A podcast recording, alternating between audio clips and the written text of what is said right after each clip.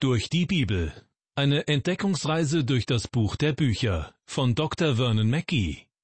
Ins Deutsche übertragen von Astrid Kerber und gesprochen von Kai-Uwe Wojczak.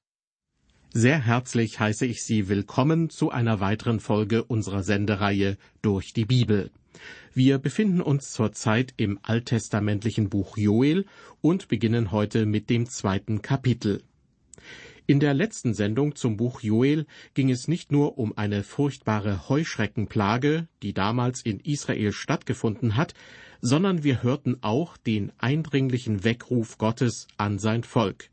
So ernst wie die äußerliche Bedrohung zur Zeit Joels war, so ernsthaft ermahnt der Herr seine Kinder durch den Propheten Joel, wach zu werden, sich zu gürten und ihn anzurufen. Das war überlebenswichtig in der aktuellen Situation. Aber Joel spannte auch schon einen Bogen weit in die Zukunft, zu dem bevorstehenden Tag des Herrn. Ja, die aktuelle Heuschreckenplage dient in gewisser Weise als Bild dafür, was irgendwann in der Zukunft geschehen wird. Das große Thema im ersten Kapitel des Joel-Buches ist die Heuschreckenplage, die im Südreich Juda für riesige Ernteausfälle sorgt. Ebenso leiden Mensch und Tier unter einer grausamen Dürre. Dennoch richtet der Prophet Joel seinen Blick schon weit voraus in die Zukunft und ruft, O weh des Tages, denn der Tag des Herrn ist nahe und kommt wie ein Verderben vom Allmächtigen. Joel warnt also vor dem Tag des Herrn, der ein Tag des Gerichts sein wird. Zu Beginn von Kapitel 2 knüpft er an diesem Gedanken wieder an. In den Versen 1 bis 4 spricht er im Namen Gottes, Blast die Posaune zu Zion, ruft laut auf meinem heiligen Berge. Erzittert alle Bewohner des Landes, denn der Tag des Herrn kommt und ist nahe. Ein finsterer Tag, ein dunkler Tag, ein wolkiger Tag, ein nebliger Tag. Gleichwie die Morgenröte sich ausbreitet über die Berge, so kommt ein großes und mächtiges Volk, desgleichen vormals nicht gewesen ist und hinfort nicht sein wird, auf ewige Zeiten für und für. Vor ihm her geht ein verzehrendes Feuer, und hinter ihm eine brennende Flamme. Das Land ist vor ihm wie der Garten Eden, aber nach ihm wie eine wüste Einöde, und niemand wird ihm entgehen. Sie sind gestaltet wie Pferde und rennen wie die Rosse. Soweit aus Kapitel 2, die Verse 1 bis 4. Bevor ich auf den ersten Vers näher eingehe, möchte ich noch einmal daran erinnern, dass Joel uns nur wenige Informationen über seine eigene Person mitteilt. Ganz am Anfang des Joel-Buches heißt es lediglich, dass er der Sohn Petuels ist und von Gott beauftragt wurde, zu seinem Volk zu sprechen. Das große Thema ist der Tag des Herrn. Und hier nun noch einmal der erste Vers aus Kapitel 2. Im Auftrag Gottes fordert Joel die Israeliten auf, Blast die Posaune zu Zion, ruft laut auf meinem heiligen Berge, erzittert alle Bewohner des Landes denn der Tag des Herrn kommt und ist nahe. Hier steht es klipp und klar, der Tag des Herrn kommt. Wir könnten auch sagen, schon an dieser Stelle in der Schrift, aus dem Munde bzw. der Feder eines Propheten zur Zeit des Alten Testaments steht es geschrieben. Und dennoch, im Auftrag Gottes verkündet er, was für die Menschen noch weit in der Zukunft liegt. Joel sieht über viele Jahrhunderte hinaus den Herrn mit Gewissheit kommen. Ja, seine Ankunft steht bevor. Für die Menschen beginnt jener Tag mit Zittern, kündigt Joel an. Bei dem Propheten Malachi heißt es hierzu, Wer wird aber den Tag seines Kommens ertragen können, und wer wird bestehen, wenn er erscheint? Denn er ist wie das Feuer eines Schmelzers und wie die Lauge der Wäscher. Joel sagt, die Posaune soll erschallen. Die Leute sollen laut rufen, was bedeutet, dass alle Bewohner alarmiert werden müssen. Mit den Begriffen Zion und Heiliger Berg ist die Stadt Jerusalem mit dem Tempel gemeint. Als Posaune wurde zu jener Zeit üblicherweise der Schofar verwendet, das lange Horn eines Widders. Andere Bibelübersetzungen verwenden an dieser Stelle deshalb nicht den Begriff Posaune, sondern sprechen richtigerweise von einem Horn. Es war im Altertum ein Signalinstrument, um die Menschen zu einem wichtigen Anlass zusammenzurufen oder um sie vor drohender Gefahr zu warnen. Außerdem wurden aber auch aus Silber gefertigte Trompeten verwendet. Dazu möchte ich Ihnen gern einen längeren Abschnitt aus den Mosebüchern vorlesen, der davon einen Eindruck vermittelt, wie bestimmte Instrumente nicht nur zum Musikmachen verwendet wurden. Im vierten Buch Mose, Kapitel 10, wird berichtet, und der Herr redete mit Mose und sprach, Mache dir zwei Trompeten von getriebenem Silber und gebrauche sie, um die Gemeinde zusammenzurufen, und wenn das Heer aufbrechen soll. Wenn man mit beiden bläst, soll sich bei dir versammeln die ganze Gemeinde vor der Tür der Stiftshütte. Wenn man nur mit einer bläst, so sollen sich bei dir versammeln die Fürsten, die Häupter über die Tausende in Israel. Wenn ihr aber laut trompetet, so sollen die Lager aufbrechen, die nach Osten zuliegen. Und wenn ihr zum zweiten Mal laut trompetet, so sollen die Lager aufbrechen, die nach Süden zuliegen. Denn wenn sie weiterziehen sollen, so sollt ihr laut trompeten. Wenn aber die Gemeinde zu versammeln ist, sollt ihr nur blasen und nicht laut trompeten. Es sollen aber blasen mit den Trompeten die Söhne Aarons, die Priester. Und das soll eine ewige Ordnung sein für euch und eure Nachkommen. Wenn ihr in den Krieg zieht in eurem Lande gegen eure Feinde, die euch bedrängen, so sollt ihr laut trompeten mit den Trompeten, dass euer gedacht werde vor dem Herrn eurem Gott und ihr errettet werdet vor euren Feinden. Desgleichen, wenn ihr fröhlich seid an euren Festen und an euren Neumonden, sollt ihr mit den Trompeten blasen bei euren Brandopfern und Dankopfern, damit euer Gott an euch denke. Ich bin der Herr, euer Gott. Soweit aus dem vierten Buch Mose, der erste Abschnitt aus Kapitel 10. Gott gab seinem Volk also Posaunen bzw. Hörner und Trompeten, um alle zu rufen, zu versammeln und klare Anweisungen zu geben. Die Posaunen zum Beispiel werden immer dann eingesetzt, wenn der siebte Tag oder ein heiliges Fest ausgerufen wird. Aber auch für strategische Befehle, zum Beispiel beim Angriff oder bei der Belagerung einer Stadt. Besonders interessant ist ein Verwendungszweck, der eben in dem Text aus dem vierten Buch Mose gleich zweimal genannt wurde. Auf das euer gedacht werde vor dem Herrn, eurem Gott, und ihr errettet werdet vor euren Feinden. Zweimal steht hier, dass Gott an seine Kinder denkt.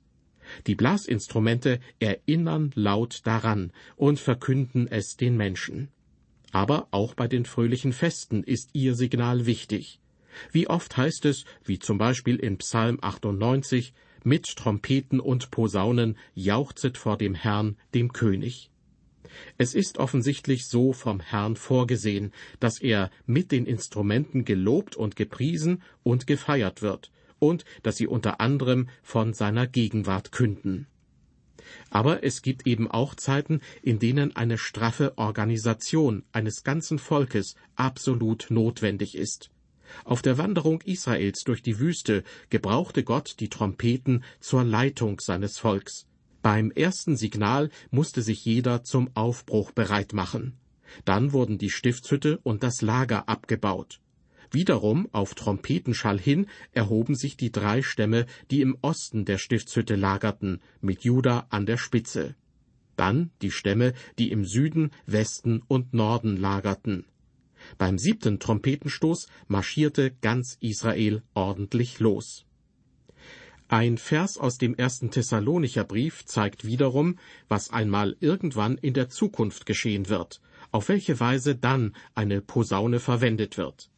In Kapitel 4, Vers 16 heißt es dort, denn er selber, der Herr, wird, wenn der Befehl ertönt, wenn die Stimme des Erzengels und die Posaune Gottes erschallen, herabkommen vom Himmel, und zuerst werden die Toten, die in Christus gestorben sind, auferstehen.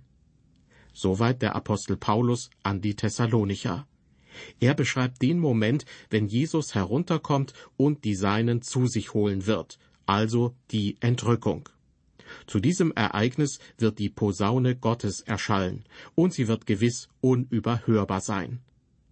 Was dann später geschieht, erfahren wir von Johannes im Buch der Offenbarung. Zunächst segnet Johannes die Christen mit Gnade und Frieden von dem, der da ist und der da war und der da kommt. Und weiter heißt es dann, siehe, er, Christus, kommt mit den Wolken, und es werden ihn sehen alle Augen und alle, die ihn durchbohrt haben, und es werden wehklagen um seinetwillen alle Geschlechter der Erde. Das, liebe Hörer, ist die feste Grundlage des zukünftigen Geschehens. Aber Gott hat dem Johannes noch etwas Wichtiges zu sagen, was er an die Gemeinden weitergeben soll. Und wieder spielt eine Posaune dabei eine Rolle. Johannes wird vom Geist Gottes ergriffen und hört hinter sich, so wörtlich, eine große Stimme wie von einer Posaune. Die Stimme Gottes ist so gewaltig und deutlich, sie gibt Signal und Anweisung wie eine Posaune bei den Menschen. Gottes Stimme ist von höchster Wichtigkeit. Dass Gott spricht, ist wichtig, und was Gott spricht, ist wichtig. Johannes soll es aufschreiben und an die sieben Gemeinden weitergeben, also unter den Christen verbreiten. Später in Kapitel 8 der Offenbarung spitzt sich das Geschehen zu. Das Lamm hat das siebte Siegel geöffnet. Eine halbe Stunde ist Stille im Himmel. Die sieben Engel stehen vor dem Thron Gottes, und jeder bekommt eine Trompete.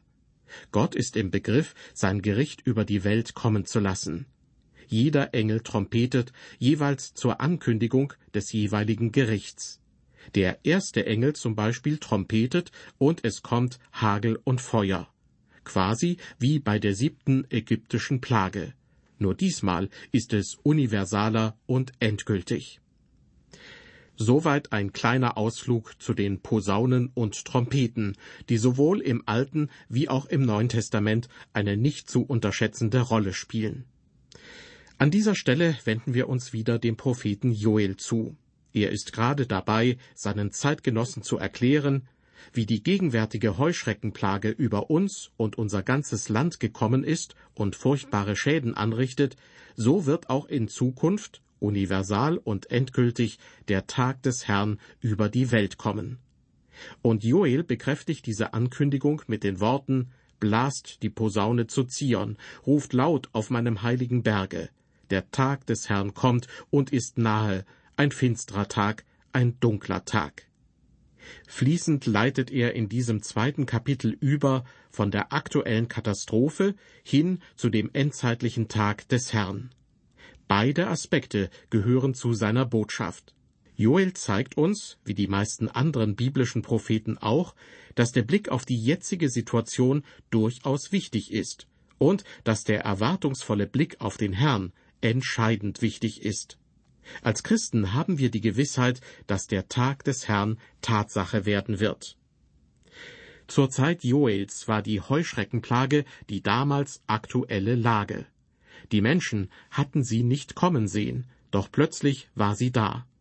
Deshalb der Aufruf zur äußerster Wachsamkeit. Die Posaunen bzw. Trompeten wecken jeden. Und warum? Weil eine große Gefahr und ein schlimmer Tag bevorsteht.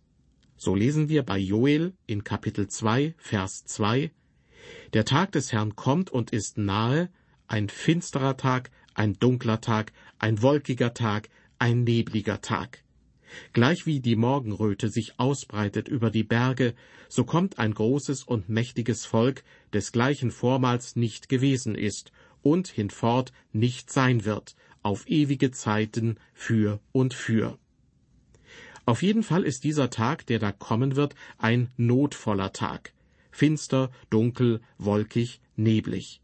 Er kommt unvermittelt so wie die Heuschreckenplage über das Land gekommen ist. Wir müssen uns vorstellen, wie es am helllichten Tag auf einmal dunkler wird, weil ein riesiges Heer an Heuschrecken den Himmel verfinstert. So wird eines Tages eine mächtige Armee von Menschen über Israel herfallen. Kündet Joel damit das Heer der Assyrer aus dem Norden an? Es könnte sein.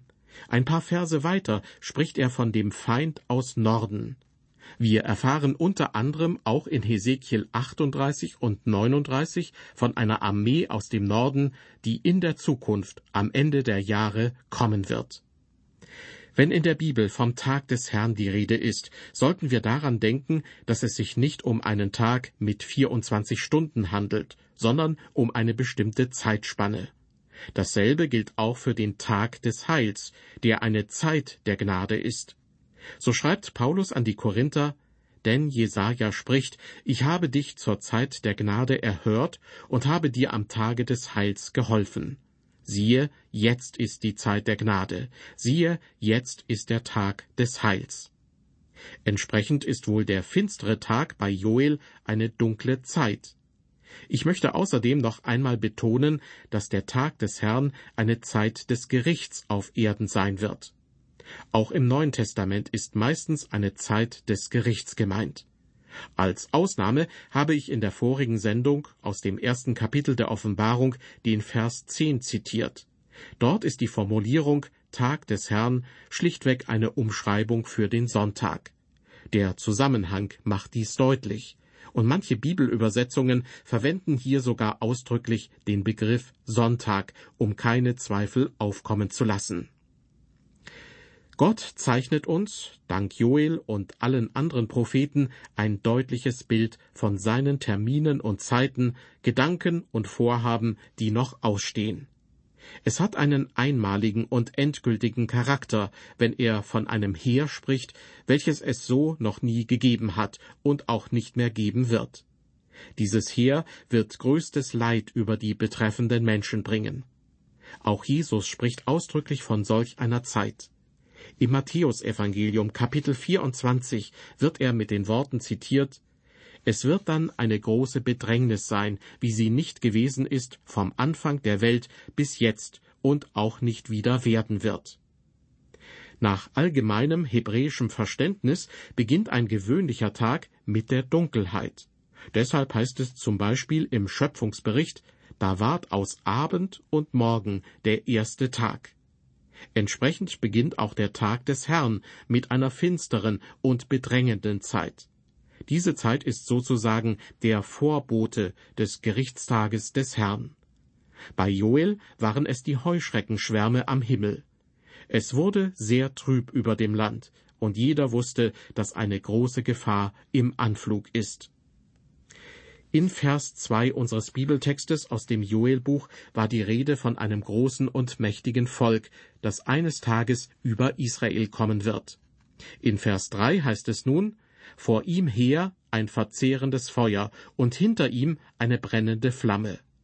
Das Land ist vor ihm wie der Garten Eden, aber nach ihm wie eine wüste Einöde, und niemand wird ihm entgehen. Das ist für die Zeitgenossen Joels nicht schwer zu verstehen, dass ein Land, das fruchtbar ist, wie der Garten Eden, in einem Nu zu einer Einöde werden kann. Denn das erleben sie gerade buchstäblich. Ihr Land ist üppig und fruchtbar, es grünt und blüht paradiesisch. Doch dann fegen die Heuschrecken durchs Land, und es wird fast zur Wüste. Alles ist zerstört, wie nach einer Feuersbrunst. Joel sagt, so ist es, wenn der Tag des Herrn kommt. Feuer im Gericht Gottes spielt auch in der Offenbarung eine große Rolle. Oft kündet ein Engel mit einem Trompetenstoß den nächsten Gerichtsvollzug an, der viele Male mittels Feuer vollzogen wird. In Offenbarung 9 zum Beispiel richtet Gott durch verschiedene Plagen, durch die ein Drittel der Menschen umkommt. Die Streitrosse in diesem Geschehnis bringen verzehrendes Feuer. Johannes berichtet, und so sah ich in dieser Erscheinung die Rosse und die darauf saßen. Aus ihren Mäulern kam Feuer und Rauch und Schwefel. Von diesen drei Plagen wurden getötet der dritte Teil der Menschen, von dem Feuer und Rauch und Schwefel, der aus ihren Mäulern kam. Auch die israelitischen Zeitgenossen Joels erleben die Heuschreckenplage wie eine furchtbare Armee, die über sie kommt. Es gibt übrigens eine Heuschreckenart beziehungsweise eine ganze Gattung, die im Deutschen als Heupferde bezeichnet wird. Eine treffende Beschreibung angesichts ihres Aussehens und ihrer Fressvorliebe, wenn man einmal von der Größe absieht. Vielleicht hatte Joel eine ähnliche Vorstellung vor Augen, denn er schreibt in den Versen vier und fünf Sie sind gestaltet wie Pferde und rennen wie die Rosse. Sie sprengen daher über die Höhen der Berge, wie die Wagen rasseln und wie eine Flamme prasselt im Stroh, wie ein mächtiges Volk, das zum Kampf gerüstet ist. Hier beschreibt Joel offensichtlich das Heer der Heuschrecken, doch zugleich weissagt er, indem er in die weite Zukunft blickt. Seine Prophezeiung steht völlig im Einklang mit dem, was Johannes im Buch der Offenbarung in Kapitel 9 beschreibt. Dort heißt es in Vers 7, und die Heuschrecken sahen aus wie Rosse, die zum Krieg gerüstet sind, und auf ihren Köpfen war etwas wie goldene Kronen, und ihr Antlitz glich der Menschenantlitz.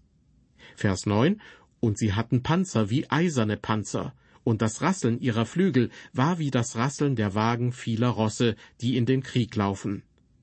Und schließlich heißt es in den Versen 16 und 17, und die Zahl des reitenden Heeres war viel tausend mal tausend.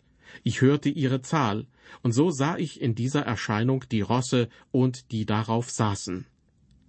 Soweit einige Zitate aus der Offenbarung Kapitel 9. Wie schon gesagt, wird bei dem Gericht in der Offenbarung ein Drittel der Menschen getötet. Anschließend steht noch etwas sehr Wichtiges in diesem Kapitel. Ich zitiere die Verse 20 und 21. Und die übrigen Leute, die nicht getötet wurden von diesen Plagen, bekehrten sich doch nicht von den Werken ihrer Hände, dass sie nicht mehr anbeteten die bösen Geister und die goldenen, silbernen, ehernen, steinernen und hölzernen Götzen, die weder sehen noch hören noch gehen können. Und sie bekehrten sich auch nicht von ihren Morden, ihrer Zauberei, ihrer Unzucht und ihrer Dieberei. Liebe Hörer, durch die Schrift erkennen wir nicht nur Gottes Pläne, sondern auch sein Herz, seine Gedanken und seinen Willen. Er will doch noch eine Chance für die Überlebenden lassen, eine Chance zur Umkehr. Diese Botschaft bringt auch Joel seinem Volk. Die Heuschreckenplage ist noch nicht der Tag des Herrn. Aber Gefahr droht, ruft es laut, blast die Trompete, fastet und betet und kehrt euch wieder Gott zu. Der Prophet Joel wurde von Gott inspiriert und beauftragt. Er sollte die Israeliten aufrütteln, dass sie allein bei ihrem Herrn Hilfe suchen. Das zweite Kapitel des Joelbuches beginnt deshalb mit einem Warnruf und der deutlichen Aufforderung zur Umkehr. Dieses inspirierte Wort Gottes spricht auch heute zu uns, weckt und ermahnt uns.